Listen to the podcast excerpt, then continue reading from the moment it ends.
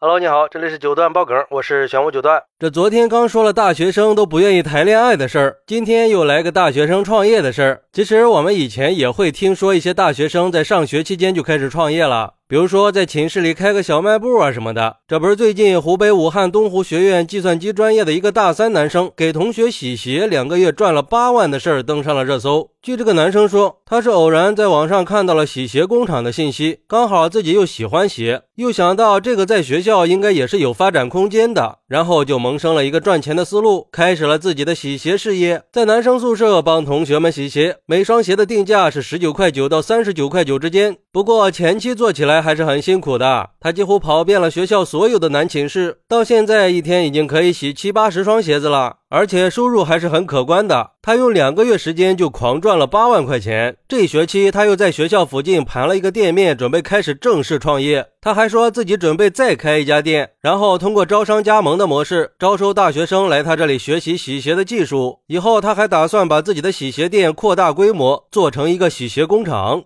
嚯，小伙子很有头脑嘛，也很有野心呀！这还没毕业就实现月入几万了，有前途。而对于这个事儿，有网友就说了：“这样的事儿看着确实让人热血沸腾，但是回归现实，到处都是失落感呀。从社会层面来说，我们不能把这些极端的个别案例作为普遍现象来进行鼓吹啊。每个人的智力、精力和能力都是有差别的，总不能指望所有人都是战天斗地的奥特曼吧？毕竟有些成功是不可复制的，有些心酸也是很难描述的。”尊重每个人的选择，鼓励平常心才应该是和谐之道。那些可以通过自己的努力找到一条生存之路的，毕竟是极少数的人。面对每年一千多万的就业大军和很多企业三十五岁就要内退的隐性规则，我相信很多人都是会焦虑的。所以说，根本就没有什么岁月静好，每个人都必须要负重前行。有时候勤劳确实可以致富，但是现在已经不适合再进一步推广创业了。像这种所谓的商业空白，也只是客户群体特殊罢了。或许它很适合大学生群体，但是它不一定适合城市人群呀。还有网友说，这种事儿的可信度有多少？可以自己想象一下嘛。反正吹牛又不用上税，一个月收入四万，一天就是一千三百多。按照二十五块钱一双算，一天就要洗五十四双鞋，洗一双鞋按十分钟，那就需要每天八个小时，而且三十天无休啊！他还要跑业务，还要上课，这可能吗？而且啊，这种东西只能说是因地制宜吧。作为一个大学生，我们学校也有洗鞋的，把鞋子放在一个架子上，人家洗好了给你塑封好，一双五块钱。反正我是没去过，而且我看那个架子上呀，就没有超过三双鞋的时候，经常都是一双都没有。不过也有网友认为，收入的真实性暂且不说，但是看了以后确实挺让人励志的呀。起码在其他同学还在谈恋爱的时候，他已经在努力挣钱了。而且大学生也确实应该改变一下固有的思维，不能让社会去适应我们呀，我们应该主动的去适应社会。自然界的生存法则就是适者生存嘛。也说明从小培养孩子的独立生存能力有多重要。那些娇生惯养长大的孩子走上社会是没有出路的，路都是要靠自己闯出来的，不能等着饭来张口、衣来伸手了。关键是这个男生的三观很正呀，他可以放下脸面去自力更生，这一点很多人都是做不到的。哎，确实是呀，就业的竞争压力已经是现在的大学生要面临的通病了。想要以后走向社会有立足之地，就必须要学会去适应社会。我觉得这小伙子挺有想法的，起码他看到了商机，看到了他们学校在这方面是有空白的，并且他愿意去做。而且这个生意门槛也不高，只要愿意吃苦就行。虽然说这个确实不一定在社会上可以赚钱，但起码现在可以给他赚到一些积蓄，也给他积累了一定的创业经验，没什么不好呀。我相信很多人，如果你告诉他帮别人洗鞋子可以赚钱，很多人都只会笑一笑就过去了。毕竟现在的人都是很傲的，给别人洗鞋子这种事儿啊，很少有人愿意放下面子去做的。大多数人都是看不上这个活的。当然，我也不希望年轻人去盲目的创业，毕竟并不是所有人创业都能有好结果的。关键还是要看市场需求。但是这种精神确实值得我们学习。好，那对于这个事儿，你有什么想说的呢？快来评论区分享一下吧。我在评论区等你。喜欢我的朋友可以点个关注，加个订阅，送个月票。拜拜。